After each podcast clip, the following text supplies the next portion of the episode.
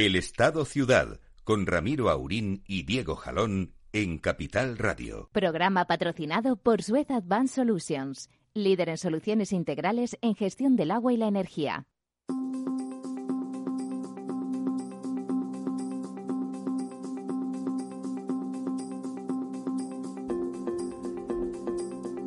Muy buenos días, eh, amigas, amigos. Feliz año nuevo.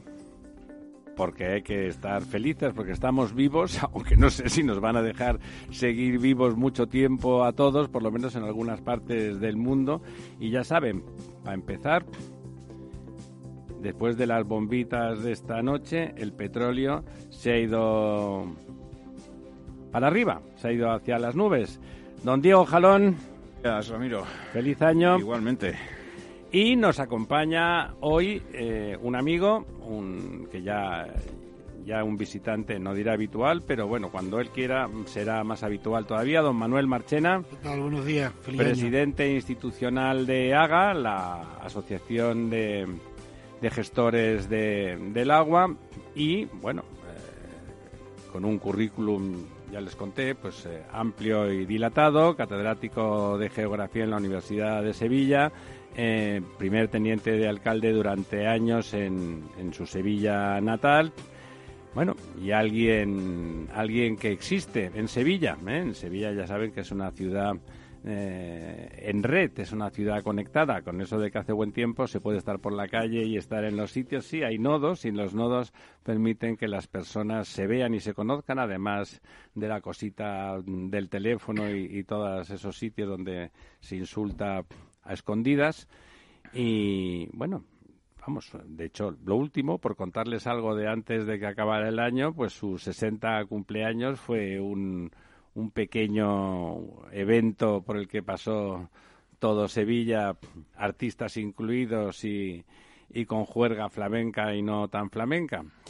Eh, don Manuel, muchas gracias por, por acompañarnos. Gracias hoy, a vosotros, de verdad. Que tenemos muchas cosas eh, de las que hablar, compañero del alma, compañero, como decía Miguel Hernández. Bueno, don Diego, viene el año cargadito, ¿eh? Bueno, eh, viene el año, vamos a ver cómo viene, complicado parece, eh, y, y, por lo menos eh, de momento lo que tenemos es gobierno, cosa que no, que no debería estar mal en principio, que se puedan hacer cosas, que se puedan... Bueno, eso de hacer cosas me recuerda a Rajoy y su opinión sobre los catalanes, son gente que hace cosas. No, tenemos presidente de gobierno, gobierno tenemos... Gobierno, gobierno todavía no, no, efectivamente, porque estaba, estaba así previsto, parecía que estaba previsto que, que se anunciara el gobierno cuanto antes para que hubiera incluso un Consejo de Ministros este viernes y, y, lo último que se ha sabido ayer es que parece que... Es que sí es otro día. El nombramiento de los ministros que corresponde al señor Sánchez, los que nombra el señor Pablo Iglesias parece ya están nombrados, pero los que... Los Había que muchas nombra, ganas de ser ministro ahí en, nombra, ese, sí, en ese negociado. Los que nombra o nombrará don Pedro Sánchez pues eh, tendrán que esperar hasta, hasta la semana que viene, por lo visto, para, para ese anuncio oficial ese nombramiento y, y el Consejo de Ministros en el que parece ser que una de las primeras medidas y por lo que se esperaba era pues este anuncio de revalorización de las pensiones que está pendiente de la formación de nuevo gobierno pues va a tener que esperar por lo menos hasta el viernes siguiente no este viernes sino el sí, siguiente. este, este... en todo caso el gobierno ha anunciado que será con efecto retroactivo y que será desde el 1 de enero con lo cual esto puede ser en, en la parte formal de lo que es gobernar no en, no en, no en otras partes estructurales de cómo va a ser este gobierno quién le apoya, por qué le apoya. Le apoya, por ejemplo, a alguien que dijo que le importaba un comino la, la gobernanza de España. O sea, ese es una, uno de los apoyos. Alguien que le importa un comino, no porque lo digamos nosotros, que lo podemos opinar o no. Una opinión es una cuestión de la libido, ya saben ustedes, pero sino porque lo ha dicho ella, porque era una señora, en, en sede parlamentaria y en voz alta y con ojos desafiantes al que va a ser su socio, como diciendo, tú ponme un piso en Marbella que si eso luego ya de cama ya hablaremos, ¿no? Eh, bueno, digamos, eso aparte, ¿eh? que daría para mucho y no suele ser nuestro objeto de discusión, hablamos de los temas políticos en cuanto que económicos y en cuanto que efectos sobre los sectores en los que solemos hablar aquí, sino hablamos de las pensiones. Pues oye, a todos nos parece bien que nuestros jubilados tengan la mejor pensión que se pueda. Y, y, como soy ingeniero, pues cuando construyo una frase y pongo un verbo y digo que se pueda, me refiero a lo que significa, a que se pueda. Una cosa es decir, corriendo, corriendo, vamos a revalorizar las pensiones y otra cosa es no saber cómo se van a pagar de aquí seis meses. Eso nos parece grave. Acaba de entrar por la puerta hace 30 segundos nuestro don Lorenzo Dávila. Feliz día y feliz año. Feliz año, sí. Al hilo de que siempre hablamos con él, de cuánto cuesta, qué significa mantener el sistema de pensiones, qué hay que hacer. Esto no es automático, eso de la máquina de hacer billetes, se decide la felicidad por decreto. Lamentablemente, pues estaría bien. Mi hijita pequeña todavía todavía eh, cree en los Reyes Magos, tiene diez añitos, es la última del colegio, eso quiere decir que es feliz, que confía en el mundo, que la magia le funciona, pero la magia, ahora que no, que todos están en el colegio, son los padres. Eh, no sé, a lo mejor habría que explicar esto en, sede parlamentaria. Los Reyes Magos son los padres, eh, Papá Noel o Santa Claus, pues era un señor y también son los padres en la actualidad y por lo tanto esta legislatura parece abocada a, bueno, a una cosa que me provocó nada de ternura sí una sonrisa irónica, si quieren ustedes ya de viejo, de, cuando vi las lágrimas eh, patéticas, pues porque no me parecen otra cosa, del señor Iglesias y compañía, diciendo que por primera vez, vamos, yo me imagino que Alfonso Guerra, y que Felipe González, cuando oyeron que por primera vez en la historia de la democracia en España los trabajadores iban a estar los que nunca habían estado representados, no sé ellos lo que pensarán que hicieron durante los 13 años de gobernanza socialista, que al margen de lo que piense cada uno, cambiaron España, la modernizaron, la introdujeron en Europa, hicieron todas esas cosas que cualquier español mm, les votara o no les votara, pues simplemente eh, reconocen que eso fue un avance sustantivo y que fue importante y que desde luego pues españoles que a lo mejor nunca habían tenido opciones las ganaron en, en, una transformación de régimen que era estrictamente necesaria. O sea, no se puede ser tan adanista, tan, tan absolutamente chauvinista y si lo permiten, tan estúpido como para decir que por primera vez en España se, acaba, se acaban de derrotar a las fuerzas nacionales, casi hacer el mismo manifiesto que hizo Franco cuando acabó la guerra, pero invertido 500 mm, años después y poniendo todos los demás cara de, bueno, ahora este señor bueno, no sé, es el placebo que se ha tomado, que se tome algo, a lo mejor necesita que la serotonina le aumente, no sé, don, Lorenzo me ponía cara de que quería decir algo al respecto. No, yo con la metáfora que ha seguido de los padres y los reyes, que me parecía muy a cuento, porque los padres, efectivamente, los, reyes son los padres, eso implica dos salarios entrando en casa, pues son dos puestos de trabajo lo que hace falta hoy día para pagar una pensión. Es decir,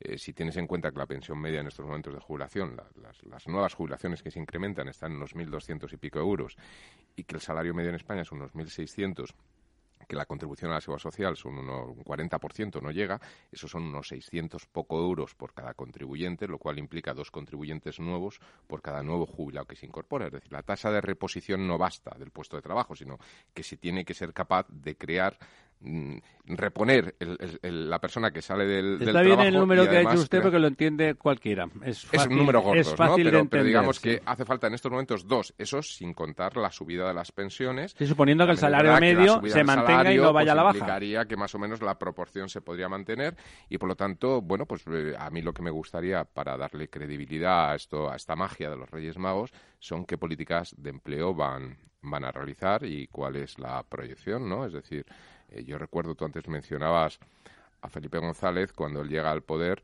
eh, pues hace una promesa que luego no se cumplió. 800.000 eh, puestos de trabajo. 800.000 puestos de trabajo, ¿no? Eh, quiero decir, por lo menos, luego las cosas aciertan o no, se, uno cumple o no en, función de muchas circunstancias externas. Sí, pero un compromiso es monitorizable y lo que se monitoriza pero va más adelante que lo que no se mucho monitoriza. Más, que ese compromiso, estoy convencido que iba sobre la base de un estudio pormenorizado donde decía, oye, podemos alcanzar esto, esto se puede promover. Don Lorenzo, y a mí... el- Y aquí me yo falta ese entiendo que se hable diga, de oye, plan se puede de crear empleo. un millón, se pueden crear 150.000 nada Yo más. entiendo pero- que se hable de plan de empleo porque es la forma de visualizarlo y seguramente es necesario, pero en realidad el empleo va vinculado a un plan de actividad económica y de desarrollo económico. Sí, sí, por ¿eh? eso digo que- O sea, que- que de creación de empresas que signifiquen puestos de trabajo, don digo. Manuel, que le veo con ganas de Yo, intervenir. yo, eh, ha- hablaré aquí sobre mi experiencia de ocho años de gobierno con comunistas. Ocho años yo he... En el Ayuntamiento de Sevilla. Para Madrid es raro que se haya... que no han existido antes estas coaliciones. Las dos coaliciones de izquierda, de PSOE o de socialistas con izquierda han sido dos graves fracasos. El de Mitterrand en primer lugar y otro a la portuguesa. Y esta es la primera vez que existe en España, pero es muy común en buena parte de, de territorios diputacionales, municipales en- y en alguna ocasión de comunidad autónoma. ¿no? Entonces, mm, los ocho años de, de mi modesta experiencia me dicen varias cosas. La primera, que este PSOE no tiene ni idea de cómo lidiar con los comunistas. Esa es la primera. Es decir, le han metido tres goles eh, eh, con los ministros, con los ministros que, o los ministrables que son ministros de Podemos y no han sabido reaccionar. No tienen cultura. ¿Cuáles goles, en su opinión, les Porque han ya, metido? porque ya tienen los secretarios de Estado, ya tienen los secretarios de Estado, lo han anunciado y además eh, se recoclea Pablo Iglesias diciendo que yo hasta que no me diga mi presidente que voy a ser el vicepresidente no soy el vicepresidente. Así lo dijo ayer en, inter- en el intermedio eh, por la noche con, con En ese programa que a él le gustaría hacer. Exactamente. Entonces, la primera que, que este PSOE no sabe eh, cómo lidiar con, con, con estos señores. Y yo lidiaba con un partido comunista ortodoxo, no con Podemos, que es otra cosa, radicalmente otra cosa. Que es populismo, Que, que sí. es pura, pura cinematografía, pura cinematografía. ¿no? Si, si estuviéramos en un estado normal de cosas, lo que discutiríamos es si una pareja podría estar en el gobierno. Eso es lo que discutiríamos. Ceausescu, Es decir, sí, eso es lo que discutiríamos. Perón. Si la, lo, del 20, lo del 2030 está ahora en Podemos, parece que, según ha dicho, Sí, sí, dice, parece que sí, que el está en la 2030, agenda. la parte de medio ambiente va a estar en, de Podemos, va a estar el 2030. ¿no? Entonces, en primer lugar, lo que quería decir que yo creo que, que el, el poder del PSOE han quitado a Iván, a Iván Redondo de en medio, han puesto a Bolaños, que es un tío mucho más pragmático, no sabe por dónde van los tiros con estos señores. Y seguramente también hay incertidumbre. ¿Y eso ya está claro? ¿Han sustituido a No, Iván- no, no, no. Ah. El hombre que habla ahora es Bolaños, no Iván Ya. Redondo. Bueno, Iván, Iván Redondo nunca ha querido hablar mucho, ¿no? o, o le han dicho que los de Podemos que no ahora no, no le toca a él. Ahora es Montero y ahora es Bolaño Redondo es una entente cordial, ¿eh? No, no digo que no, pero Bolaños eh, eh, Redondo en mi opinión hace estrategia y Bolaños resuelve problemas. Es pragmático, resuelve problemas. Bueno, sí, comunicador, es un periodista. Mm. y más que eso yo te diría que es el hombre del marrón, el hombre de, el que sale en la foto cuando trasladan Sí, los, es, es PSOE y está dispuesto Y- a dar la cara. le dicen lo que tienen que hacer y él soluciona el problema. Él no se plantea si es bueno, malo o medio pensionista, sino que soluciona el problema que le plantean, ya sea el problema adecuado o no adecuado a lo que él piensa que interesa a los intereses de España o de su gobierno. ¿no? En segundo lugar, yo soy optimista con el gobierno por lo siguiente, por lo que acaba de decir eh, eh, Lorenzo, ¿no? Eh, estos neomarxistas van a hacer mucha retórica y, y se van a escudar, en, van a ser muy de mercado, van a decir, van a ser muy del mercado. es decir, vamos a, las pensiones, pero como no nos deja Europa no lo podemos hacer. Vamos a arreglar el agua en España, pero como no nos dejan los interventores no lo podemos hacer. Vamos, vamos, vamos, vamos, y al final será Pero no podemos, no podemos, no no podemos. El Farag, eh, eh, son puros pragmáticos en el sentido de mantener el poder en el sentido siguiente. Cuando vean que no pueden hacer cosas, transarán, como han hecho ahora. Transarán, pero desde dentro. Transarán, pero desde dentro, para justificar lo que no se puede hacer o se deja hacer, aunque su ideología lo ha querido hacer. Y eso también me lo comunica la experiencia normal. ¿no? Y eso es lo que va a ocurrir, yo creo, en la economía en, los próximos meses. ¿no? eh, el señor Sánchez ha decidido ser presidente y tiene dos, gran, dos grandes gaps, ¿no?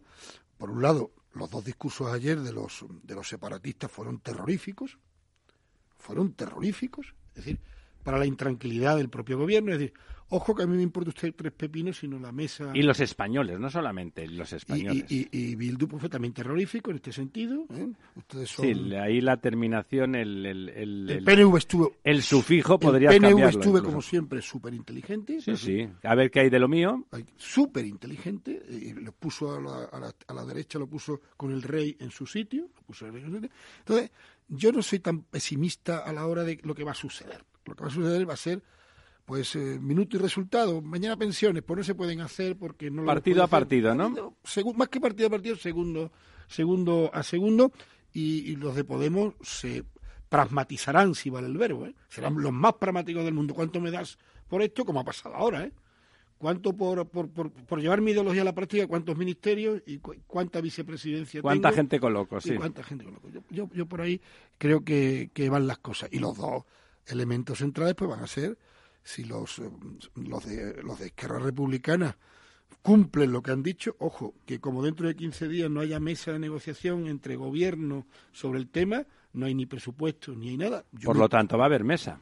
Yo, yo me quiero imaginar que tienen hablado los presupuestos, me quiero imaginar que tienen hablado ya los presupuestos, y dos, pues que eh, las razones que ha, que ha comentado eh, Lorenzo, ¿no?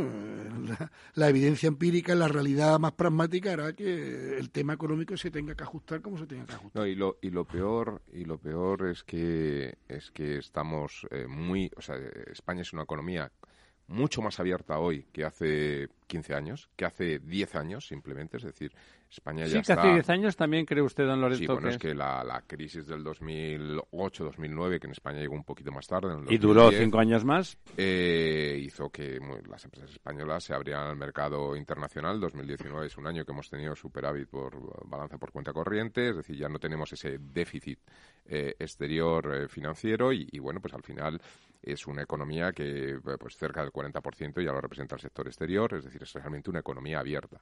Y eso pues implica que aparte de las dependencias históricas en materia energética, que ahí sí que es verdad que cada vez es menor por toda la transición ecológica y demás, pero vamos, eh, estamos viviendo a la espera todos de la respuesta del señor Trump a los ataques eh, de las fuerzas iraníes en dos bases norteamericanas, ¿no? Pero si se pone el Casi, perdone, don, don Lorenzo, casi, ayer le tuiteaba yo el ataque justo después de producirse, eh, casi le ha faltado a, a este a Trump por decir, bueno, han tirado unas bombas allí, unas bases, unos aviones que había. Vamos a ver la respuesta porque si no ya entraría dentro de, lo ridículo, ¿no? El señor Trump tiene que hacer algo, ¿no? sí, ¿usted cree que tiene que hacer algo? ¿Que va en su psicología? Sí. Yo creo que va... Que va... espero que no se me, se me malinterprete, porque lo que voy a decir muy duro, va a ser el conteo de los muertos. Sí. Va a ser el conteo de los muertos. Si hay muertos, habrá. Ahora mismo no hay muertos. No hay muertos. Oficialmente no. Oficialmente no hay muertos. Ya los iraníes están diciendo que 200 eh, muertos. Sí, es, es difícil es difícil que no haya muertos después de un ataque a dos bases con misiles balísticos, aunque le hayan puesto poca carga a esos misiles, ¿no? Lo cual deja en evidencia, eh, ayer lo hablaba yo con un amigo, de los sistemas Patriot, estos antimisiles norteamericanos, cuando atacaron el, la planta de, la planta petrolífera de Arabia Saudí, que decían entonces, no, es que estos misiles están hechos para contra misiles balísticos, no valen contra drones. Ahora resulta que tampoco valen contra misiles balísticos. O sea, que no valen, simplemente. que, alguien los vendió y están ahí, ¿no? Lo cual es preocupante porque la defensa antimisiles que tiene España se basa en el sistema Patriot, ¿no? Con lo cual ya sabemos que no vale, ¿no? A partir de ahí podemos seguir hablando. Quiero decir que si el barril de petróleo se va a 200 dólares, eh, es, que, es que da igual quien gobierne, da igual cualquier política económica, da igual cualquier cosa. Es decir, eh, estos son amenazas que están ahí y con las bueno, que eso, eso acelerará, como ya estamos en una dinámica de transición energética, eso aceleraría ferozmente, ferozmente porque tendría sangre por en medio el asunto. Pero a corto plazo sería un desastre. No, hay quien lo aguante, ¿no? Y la situación económica en estos momentos en España, por niveles de endeudamiento, etcétera, no aguantaría un barril. Bueno, ya 70 por encima de 85, 90, que, que hay estudios que plantean un poco el límite, ya empieza a ser complicado. Por encima de 100 ya es difícil. Si se puede, porque mañana cortan el estrecho de Hormuz y hay estudios que plantean que se puede ir a 200. No sé el tiempo que pueden cortar el estrecho de Hormuz, ¿no? Pero, pero Bueno, Estados Unidos le sacaría partido le sacaría partido a su fracking, que lo tienen ahí latente porque Sí, necesitan pero el que fracking, estén pero el 75, fracking de Estados 80. Unidos no es eh, la hermanita de la caridad. El fracking vendería a precios de mercado. No, hombre, claro, claro. Por lo tanto, pero decir si que se va a entraría- 200, vendería a 200. No vendería a 90 por aquello de vamos a ayudar No, no, pero a partir de 80 ellos entran en mercado sin problema y por lo tanto, como hay más oferta, sería un poco más Pero lenta no hay, la pero aceleración. no hay suficiente oferta como para, eh, Por, por construir una novela... para suplir eh, el, corte del estrecho de Hormuz. Es que es Arabia Saudí. Por son construir- 11 millones de petróleos por diarios. construir una novela conspirativa y con el gobierno español eh, eh, por el corte del estrecho de Hormuz. eh, algunos dicen, esta mañana me ha comentado alguna persona que está cercana al gobierno, que no hay nuevo gobierno. Estoy, hablando- estoy construyendo una novela, ¿eh? ¿Eh? Conspirativa. Literatura, sí. ¿eh? conspirativa, pero me la han dicho. Algunos dicen que no hay nuevo gobierno porque para que Podemos no participe en un gobierno donde tenga que admitir que va, la base de Rota, no se olvide, en Cádiz es la más cercana de Sí, sí, sí. norteamericano a el Golfo Pérsico. Entonces, Sí, tiene que pasar por ahí y, los... tiene- y- y- y necesariamente, necesariamente tiene que haber un reforzamiento de la base de Rota, de la base de Rota, como ustedes saben, Cádiz, Cádiz la, la provincia, el territorio europeo más armado, Gibraltar, San Fernando en Cádiz, la, la- la flota naval española y Rota y Morón norteamericano, eh, tiene que pasar por ahí un reforzamiento. Para que eso no ocurra con Podemos, no hay nuevo gobierno hasta que tomen las decisiones. Bueno, este eh, gobierno será literatura, pero no, no, no suena del todo estúpido, ¿eh? No. Y sobre todo, más que reforzamiento, eh, el paso de los B-52. Claro. O sea, los B-52 tienen que hacer escala en, Rot- en, en Morón, ¿no? Morón, Morón. Por lo tanto, claro, eh, para que aterricen esos B-52 cargados de, de armas, tiene que haber una autorización del Consejo de Ministros. Por, por tanto, no es tanta novela, ¿no? No, no puede ser tanta No, novela. es, No, es perfectamente no. creíble, depende del tiempo que tarde la respuesta. De hecho, señor Trump, de ¿no? hecho es posible que alguien haya llamado al señor Sánchez para decirle, oye, vamos a hacer esto. Vamos a tener que y utilizar... el otro le ha dicho, oye, aplazamos esto porque voy a tomar esta decisión y para que no tengas que lloriquear aquí. Don Diego, un minuto tiene para ponerle la guindilla. No, yo, yo solamente eh, lo, lo que comentaba un poco antes fuera del programa, creo que, que todo este incidente con Irán eh, viene también a raíz de, de toda la guerra en Siria, en la que tanto estadounidenses como otras potencias, como por ejemplo Israel, han obtenido algunos aprendizajes y uno de los aprendizajes que yo creo que tiene Estados Unidos es que con el precedente de que Israel atacó bases eh, iraníes en, en no Siria, pasó nada, ¿no? y Irán eh, realmente no, eh, no tiene capacidad de contestar. Irán está embarcado en una guerra en Siria en donde se está dejando eh, todo el poco dinero que le queda y no tiene ahora mismo capacidad ni posibilidad de hacer frente a una ofensiva estadounidense. Sí, no, sería devastado, como no la- decía el no, otro, ¿no? Exactamente, no la quiere buscar y no la va a buscar. Y Estados Unidos sabe muy bien, aunque parezca que es, este es un señor Trump que pone Twitter, si no sé qué, detrás de él hay gente que sabe muy bien eh, lo que ocurre en el mundo y cuál es las... las- Sabe sumar y restar. efectivamente, y que mm, la reacción de, Isra- de- de Irán pues se quedará en este tipo de cosas, que yo creo que además estos misiles que han lanzado, y si realmente se dice los iraníes, los iraquíes ya han dicho que no hay muertos, eh, eh, a lo mejor tampoco es una ofensiva tan, tan, tan importante grave. como- bueno, y para que no haya muertos aquí en el estudio, vamos a dar paso a publicidad. Volvemos en dos minutos.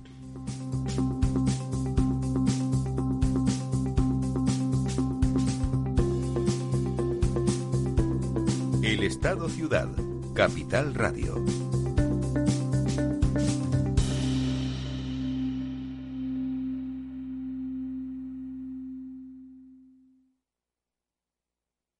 Cuando comenzábamos, en el año 95, no imaginábamos que 20 años después más de 100.000 personas utilizarían nuestras herramientas de inversión.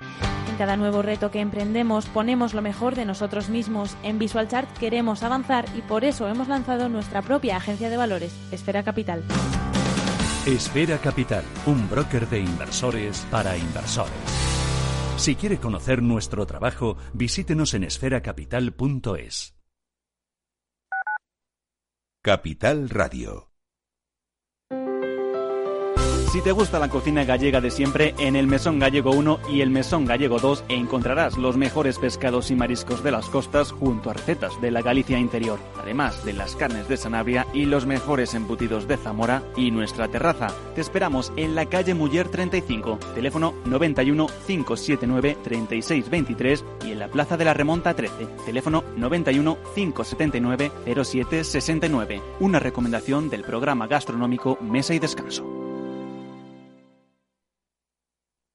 Gráficas Naciones. Más de 50 años de experiencia en el sector de las artes gráficas. Apostamos por la última tecnología tanto en impresión offset como en digital y gran formato. Realizamos todo tipo de impresión. Tarjetas de visita, folletos, libros, vinilos, decoración y montaje de stands. Más información en el 91 629 2145 o en gráficasnaciones.es.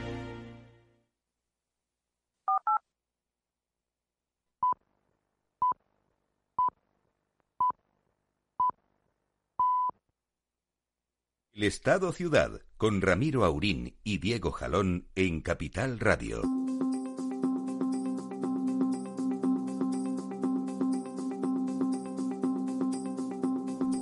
Bueno, aquí estamos de vuelta después de arreglar el mundo o de valorar el riesgo que tiene de desaparecer, como amenazaba Putin o decía que la Tercera Guerra Mundial recordaba las palabras de, de Einstein diciendo, pues no sé cómo va a ser la tercera guerra mundial, pero les diré cómo va a ser la cuarta si hay tercera, será con piedras y palos, ¿no? Esa es una es una frase em, retórica, pero sí que es explicativa de la violencia y la virulencia que tendría esa supuesta guerra mundial, que yo no creo que en ningún caso se pasara a circunscribirse a una región periférica, en este caso como Oriente Medio. Don Diego, pero vamos a lo nuestro, porque la vida sigue y más allá de lo que pase en Irán, Irak y a lo que jueguen al ajedrez, pero con, petardos gordos de esos que se llevan la mano por delante, esos eh, dictadorzuelos o presidentes con ínfulas de dictadorzuelos, que también los hay.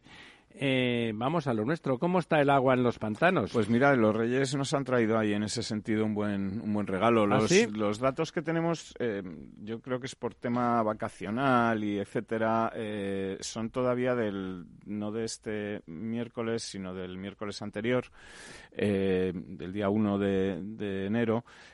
pero ya estábamos el día 1 de enero en el mismo nivel que en el o por encima de la misma semana del 2018 y, y ya casi llegando a la media de los últimos 10 años. o sea que ha habido una, una subida una muy, aportación muy, espectacular. Efectivamente, eh, eh, hemos pasado crecido prácticamente un 8 o un 9% en una semana. Eh, O sea que llovió de lo lindo. Sí, eh, ha llovido mucho y además ha llovido de forma que se ha podido embalsar el ¿Y en agua, todos sitios, que- don Diego? pues mira, eh, te, te digo, el dato total es que estamos en el 56,61%. ¿Te acuerdas la última semana que tuvimos programa? Estábamos en el 48, Sí, una cosa una así. subida una muy subida sustantiva. Muy sustantiva. Y por, por cuencas, pues...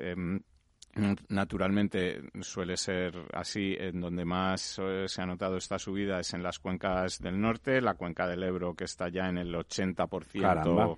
de su capacidad, la cuenca del Duero que está rondando el 70%. Y hay mejoras también bastante notables, por ejemplo, en la cuenca del Tajo, que eh, recordáis que estaba en torno al 38, Sí, el muy 39 mal. y estamos ya cerca del 50%.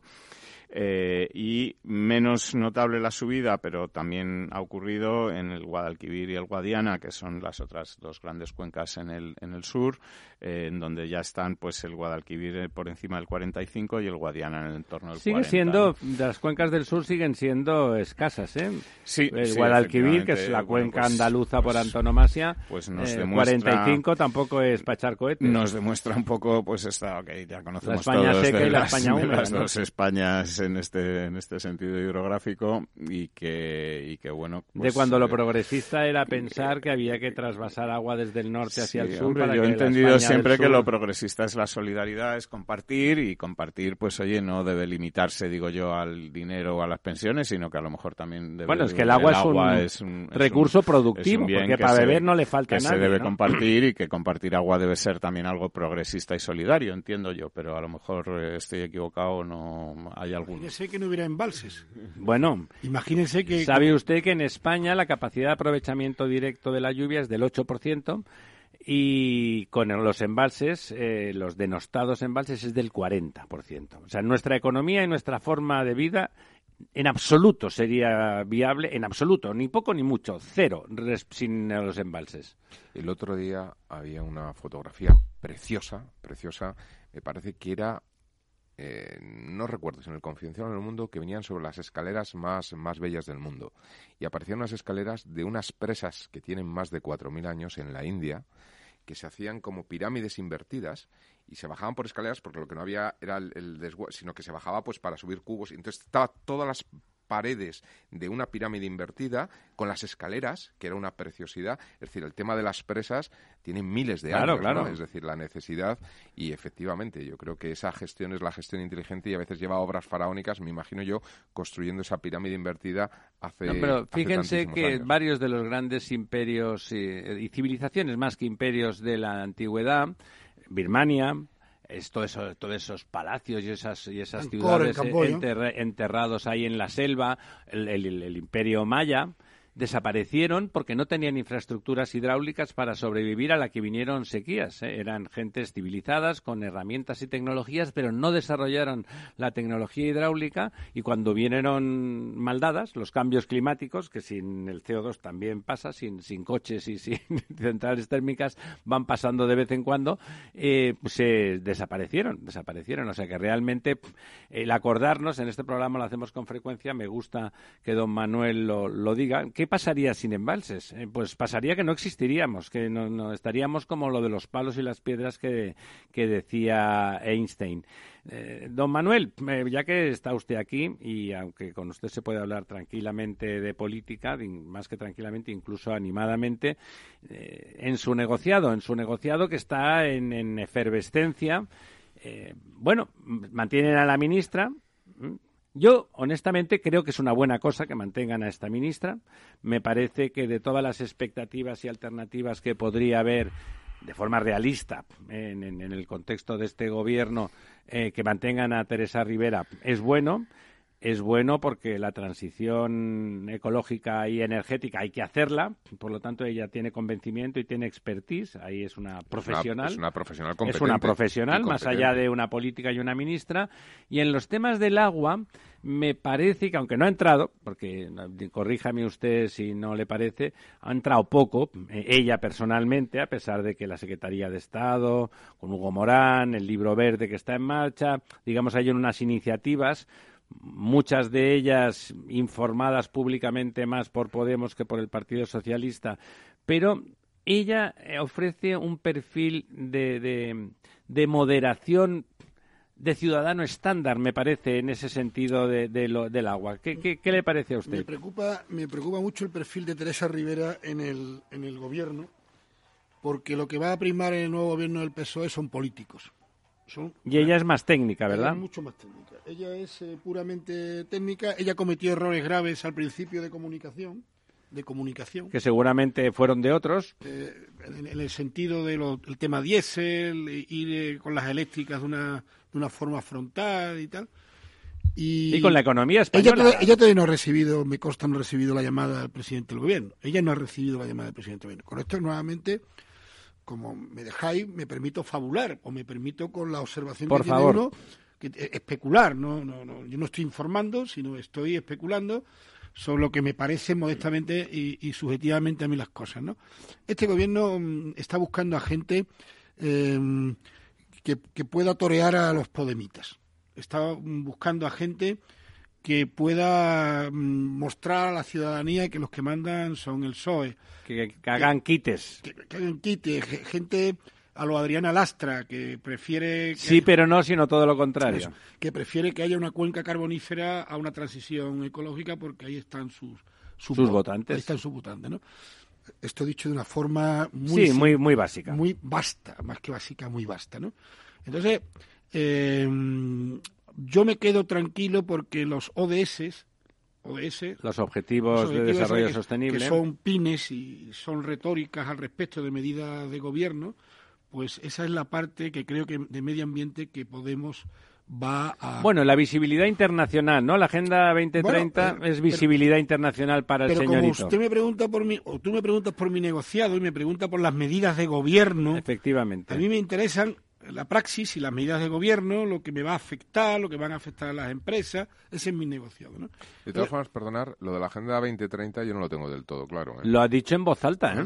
Sí, pero también se Muy ha en dicho voz que a alta, lo ¿eh? mejor ¿Viste lo que se crea que es una yo- Secretaría de Estado de Economía Social y no la Agenda 2030. Yo todavía No, no- él bueno, en su vicepresidencia. Hay dos, hay dos, por- hay dos. No, no, no, pero en su vicepresidencia colgarían dos eh, secretarios de Estado, que además serían dos personas de, de, de alta confianza directa de Dos él. coleguitas con empleo, sí. Pero poner Eh, a, a Pablo Iglesias a hacer una agenda 2030, pues yo lo veo estupendo. Vaya usted haciéndola de aquí a cuatro años cuando la tenga Bueno, pero yo no terminada. le claro de que esa vistazo y ya competencia si eso luego que ahora estaba ¿no? en Es el, decir, en el que Ministerio de Transición Ecológica. No, no, no estaba en el Ministerio de Transición estaba en el Ecológica. No, estaba no, en la no. presidencia de gobierno. Sí, sí, sí. Que Estaba en Cristina Gallar, estaba en la Moncloa. Es que se habla hoy, en la, en la- creo que Enrique Juliana ha hablado que Cristina Gallar puede ser ministra de Asuntos Exteriores, cosa que a mí me deja Perplejo. absolutamente.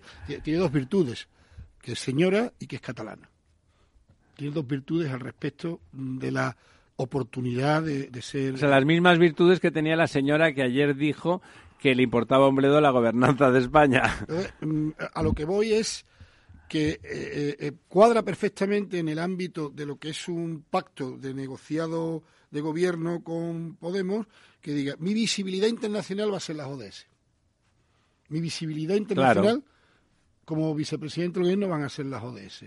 Yo lanzo la retórica de los mensajes de ODS y después habrá ministerios que lo Él que- entiende que como de las cosas que tiene intuitivamente el señor Iglesias es la comprensión de lo que llega bien comunicacionalmente y lo que tiene mm, vuelta desde el público, en eso del escenario, que es lo que hay tipos de mensajes que tienen mm, de, de vuelta energética. Como, no, como no me vaya a dejar ningún ministerio con capacidad de ejecución, como no me vaya a dejar ningún me voy a quedar aquí a vivir me voy a quedar aquí a visibilizarme y a vivir por lo tanto. y a mandar mensajes para que otros hagan los deberes.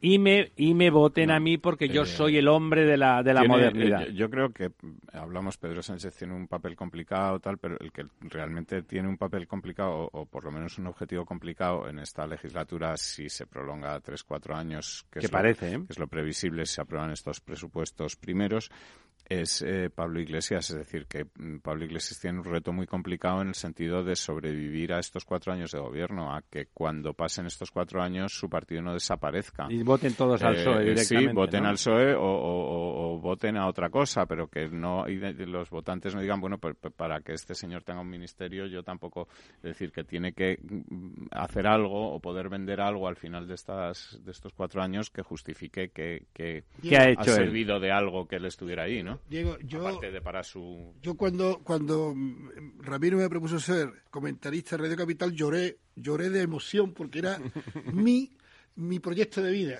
¿Cómo lloraba ayer, cómo Sí, sí, lloraba no. ayer el, el señor Iglesias? sí, sí, pero que- ¿Cómo que- lloraba ayer el señor Iglesias?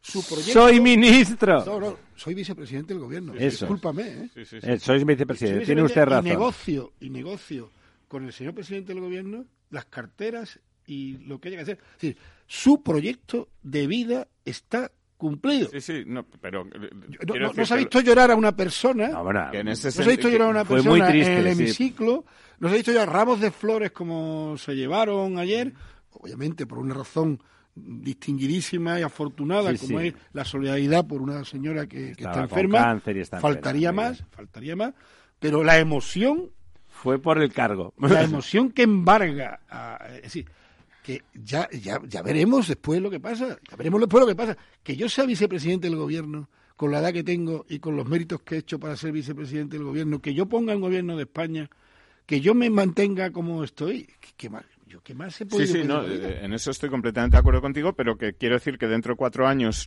si el señor Pablo Iglesias dice, bueno, pues ya tengo mi pensión de vicepresidente, ya he cumplido mi sueño y tal, ¿qué va a pasar con Podemos? Es decir, si, si ahí va a quedar algo, es decir, que... eh, A él le gustaría es- ser director de televisión española compli- algún día. complicado que, que, que, que- o sea yo creo que es una buena jugada por parte de Pedro Sánchez en ese sentido meterlos ahí porque los va a fagocitar y dentro de cuatro años a Podemos habrá poca gente ¿Usted cree que- a mí que- me parece que sí que, que no Que le pasará lo que le pasó al Partido Me- Comunista me- en su me- me momento. parece que Yo sí. animo a- al, al simeonismo, ¿no? Al, partido a partido, minuto a minuto, porque eh, de Rivera ahora está de manager de su señora Malú, es decir, ya de Rivera nadie se acuerda, Dios mío de mi vida, ¿eh? Y ha tenido, ha tenido el, el, el, el capital político más importante de la historia contemporánea de este país. Me gusta que saque el tema, Manuel, don Manuel. Por un símil más nacional al Trantran, ¿no? Bueno, bien, dicho. Bien bueno, dicho. pero el cholismo, se refiere al cholismo. Sí, pero a sí, mí sí. me parece oportuno, porque quería sacarlo en algún momento, lo saca don Manuel. Es un desastre, es una pena, eh, es una pena muy grande, no solamente para él, que me importa un bledo, porque es una persona humana y él es dueño de su destino y de sus errores.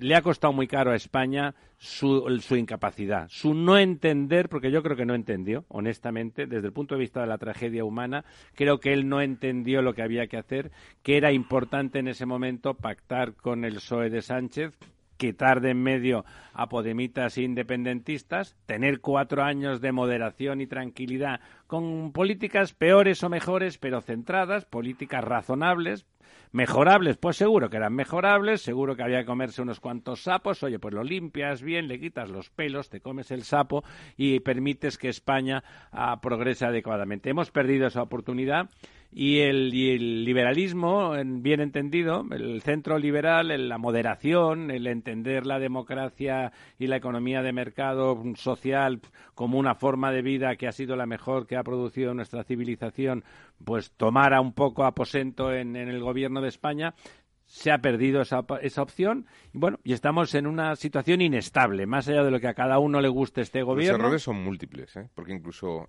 el propio Sánchez, ¿de verdad pensáis que habiendo llegado a ese acuerdo con Podemos, necesitaba acordar algo con Esquerra y, y con Bildu? Sí, para ser presidente, sí, querida. ¿eh? ¿De verdad crees? Es decir, ¿que ¿hubieran votado en contra? Sí. ¿Hubieran ido a terceras elecciones? Sí, sí. Esquerra, mi duda. Esquerra está en O sea, la yo, cárcel y Bildu le importa todo una... no ha tenido el valor de decir, bueno, llegado a un acuerdo con estos señores, tengo 165 votos, o con los minoritarios 167 votos, y voten ustedes lo que quieran. Hubieran votado en ¿Que contra. votan en contra? Vamos a elecciones, a ver qué pasa. ¿Tú crees, con la subida de Vox, etcétera, que iban a ir a nuevas elecciones? No lo sé. El Partido Socialista estaba asustadísimo con nuevas elecciones. ¿eh? Sí, ¿verdad? El, el Partido Socialista no se podía permitir nuevas elecciones. Hubiera bajado. Hubiera bajado y, y ya la gente, ya el cansancio que... Ahora, después del pacto con Esquerra y con Bildu, Bueno, va a ya- perder muchos pero votos. vamos a Pero ver. Si en ese momento no pero, nadie, Lorenzo, tú, tú eres, tú eres economista y bastante ortodoxo en el mejor sentido del término. Vamos a analizar lo que ha ocurrido. Y el, el PSOE le entró pánico de las segundas elecciones, de los resultados de las segundas elecciones. Le entró absoluto pánico. Y a mí me han dicho que eh, los electores me han dicho que voy a seguir bajando, como no planteo una coalición, ya que eh, lo de Ciudadanos Se han ido, sí. Vamos a ver, es que lo de Arrimadas es increíble el comportamiento en el Congreso de los Diputados estos días. Yo, yo me quedo perplejo. Le han dejado con 10 diputados, le han dejado en la irrelevancia y sigue con el mismo discurso. El, el mismo tole-tole, sí. Cuando podía decir, señores, los electores me han puesto en mi sitio, doy la mano para esto, quiten a los independentistas, yo les apoyo y abre una nueva vía de... El propio Casado podría haberse abstenido. De hecho, el PSOE, que, que de, de- de aquellos de aquellas eh, lluvias vienen estos lodos, ¿no? O como sea, De aquellos polvos estos lodos, Eh, sí. Eso es, ¿no? El propio PSOE, el propio Sánchez dimitió y empezó su carrera porque el PSOE se abstuvo para que Rajoy fuera presidente, precisamente para evitar nuevas elecciones. Yo lo que propongo es que no hagamos, pues, pues, estoy proponiendo, porque estamos tomando un café aquí, ¿no? Propongo que no hagamos análisis de estos de medio plazo porque no existe. No hay medio plazo, no, No hay eso es medio verdad. plazo. Y lo que hay son análisis de lo que pasó ayer. Pasó ayer. Y ayer, ayer cuando digo ayer, fue en las últimas elecciones, ¿no? Y el PSOE se asustó muchísimo. El PSOE se asustó muchísimo. Es decir, No se lo esperaba, no, ¿no? no se lo- no, todo, todo lo, toda la organización era que subíamos, que Podemos bajaba, lo de Vox, la subida de Vox, no se lo esperaba nada, el, el, el, el afianzamiento de Esquerra Republicana en el... pues eso, se lo esperaba ni Iván Redondo, ni se lo esperaba absolutamente nadie. El hartazgo de la izquierda en la extensión, que se materializó claramente, y, el cambio de discurso ha sido re- redondo y eh, rotundo. El señor Sánchez, yo creo que se pertrecha en que lo que dicen mentiras y ahora verdades, el cambio de discurso es que me han dicho los electores que tengo que cambiar el discurso. Yo, yo estoy completamente de acuerdo en lo que dice, que Pedro Sánchez sabe el- la misma noche de las elecciones que no puede permitirse cual- ninguna otra cosa que no sea conseguir la investidura en ese momento. Es decir, que eh, eh, da igual cómo haya que hacerlo, pero no puede ir a otras elecciones. En eso estoy. Bueno, don, don Diego, ¿tenemos ahí alguna cosilla importante en este impasse que ya dura no sé cuánto, sin presupuestos? Bueno, pues prorrogado lo del señor Montó, que era un rancio desde el punto de vista económico y nos tenía pan y agua al sector. Pues tenemos, tenemos cosas. Eh, tenemos cosas, por ejemplo, de, del agua, eh, ya que está aquí el señor Marchena. Eh, tenemos una información bastante graciosa, vamos, graciosa, curiosa, interesante. Es todo menos gracioso, pero y sobre todo menos aún para los ciudadanos de Barcelona, seguramente, que es pues una información que publica el Confidencial de cómo lleva gastado dinero en subvenciones doña Ada Colau subvencionando a distintos organismos. El lobby anti-Akbar, eh, ¿no? Para, para eh, sí, ya no solamente... Declarado enemigo público de la ya humanidad. no es solamente anti, anti-Akbar, sino anti casi todas las empresas privadas eh, que prestan servicios en un concierto público-privado. Hay que demostrar que raptan niños y señoras por la noche. Esta señora Colau que quiere tener una empresa de energía, una empresa de agua, una empresa de todo para colocar a sus amigos y y compañeros. Y luego tiene el problema que no saben leer y escribir. Pero pues, pues eh, como te digo, eh, solo de fondos públicos del de, Ayuntamiento de Barcelona desde el año 2015 lleva gastados casi 600.000 euros en, por ejemplo, una plataforma que se llama Ingeniería Sense Frontiers, Ingeniería sin, sin, fronteras, eh, que bueno, que básicamente es una plataforma que se dedica pues a elaborar informes. Sí, en lugar de hacer lo que antes era la, ingeniería sin fronteras, los médicos sin fronteras, que ir a, ir a ir a trabajar, ayudar como cooperantes en lugares realmente necesitados. Estos se han dedicado en una perversión del origen de este tipo de instituciones en hacer política cortoplacista y, bueno, y según su entender, que tiene poco que ver con, con nada, ¿no?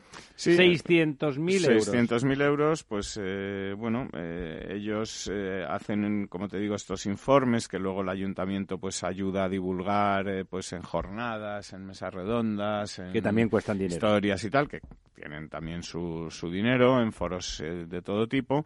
Bueno, pues para esta especie de cruzada mm, que, como te digo, pues que tiene la señora Colau contra todas las eh, empresas públicas, o sea, sí, ese era el aclauismo, el, el, el populismo ortodoxo, hay en sus libros, hay libros incluso de eso, argentinos, por supuesto, y ahí describe con detalle cómo fijar los servicios públicos eh, con su gente es fundamental para cuando pierdan la plaza política. Y es ahí desde ahí controlar, tener tener cash, porque los servicios públicos suponen cash flow permanente, supone un lugar de influencia y de visibilidad, con lo que decía don Manuel antes, en relación a que el populismo, el señor Iglesias, busca, ya que no voy a tener poder efectivo demasiado, voy a tener mucha visibilidad para afirmar mi, mi posición. Le veo con cara de intervenir, don Manuel.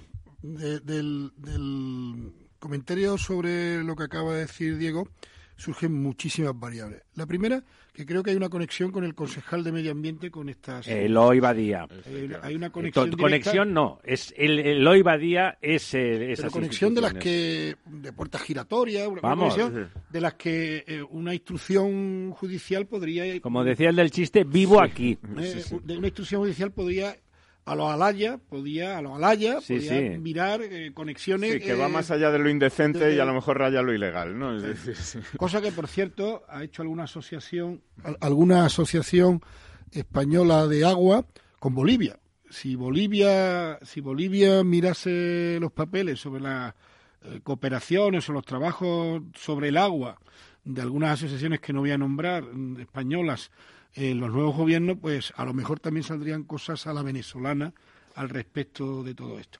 Algo, no quiero ponerme en su boca porque no es de mi de mi de mi cercano pensamiento, vamos, de muy lejano pensamiento, algo, algo dijo ayer Abascal con respecto a, al nuevo gobierno boliviano y a las conexiones del nuevo gobierno boliviano en, en, tono judicial. Lo que pasa es que Bolivia pues quiere calmar los ánimos en, en estos momentos por, por, por, lo mal que lo ha hecho con, tener par social, con, la, con, la, alegación española y, y, tal, ¿no?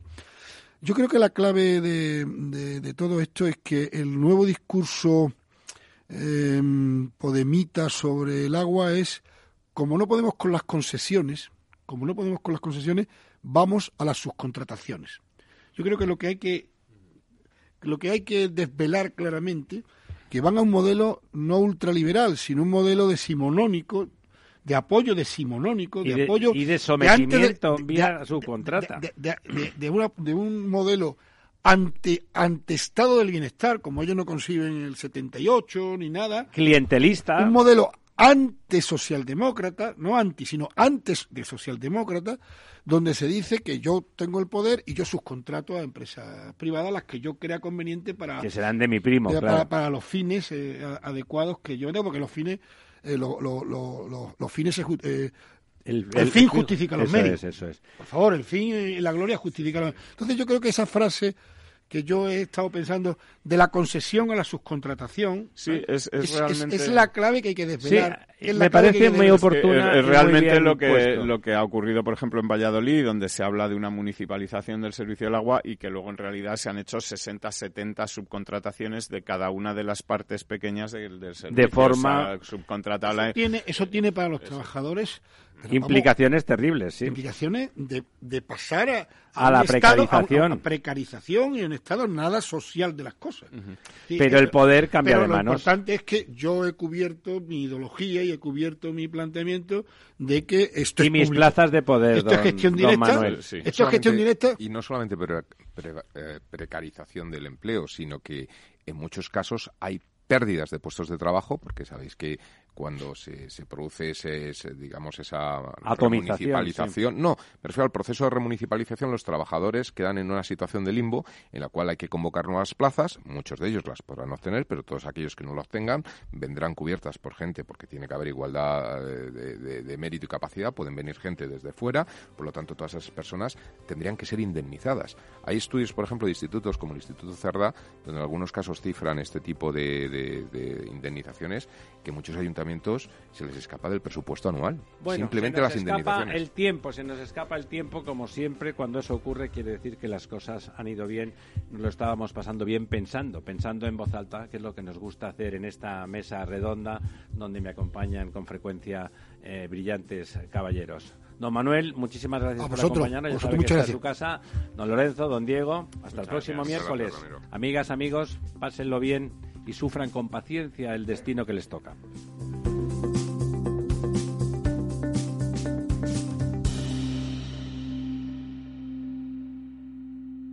Programa patrocinado por Suez Advanced Solutions, líder en soluciones integrales en gestión del agua y la energía.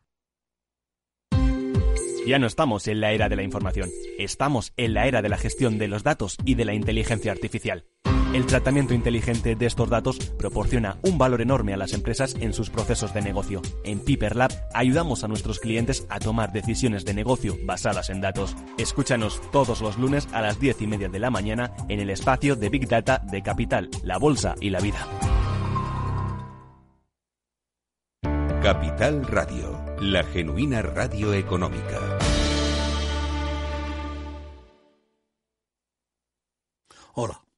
Pues mira, ha habido momentos en los que me he sentido un cliente de segunda. Muchas veces, las entidades de ahorro tradicionales se han guardado bajo la manga los mejores productos financieros para los grandes patrimonios. Y esto, si te digo la verdad, no me parece normal. Por eso, Finambest es revolucionario. Los mejores fondos de inversión a mi alcance y al de todos, porque te da más rentabilidad por tus ahorros gracias a sus bajas comisiones, porque no tiene letra pequeña, porque no se guardan ases en la manga. Lo normal. Entra en finambest.com y descubre que lo normal es extraordinario. Lo normal es Finambest. Escuchas Capital Radio, Madrid 105.7, la radio de los líderes.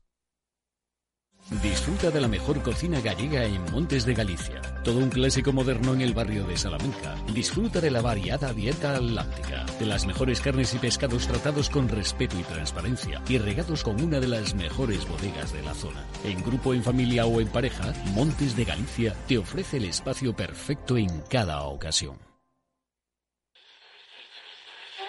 Una tarde cualquiera en Capital Radio con Alberto Iturralde.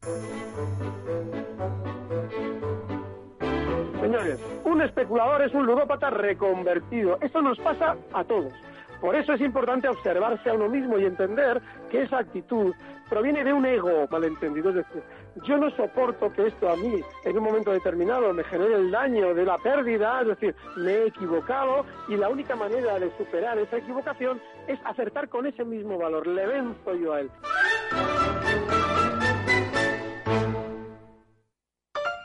Imagina un espacio de radio sin contertulios políticos, sin cuñados que opinen a un tiempo sobre el Betis, el Suajili antiguo y la independencia de Mocejón. Exit, pues la misma palabra te lo dice, significa éxito. Un programa no sobre política, sino sobre la vida, sobre gente ejemplar, sobre héroes.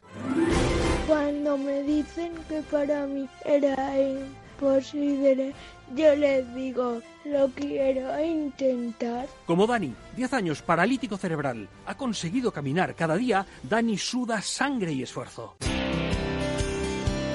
Ya lo dijo Antonio González Calderón, la radio es la vida que suena. De lunes a jueves a las 8 de la tarde, aquí somos así, con Rafael Cerro en Capital Radio.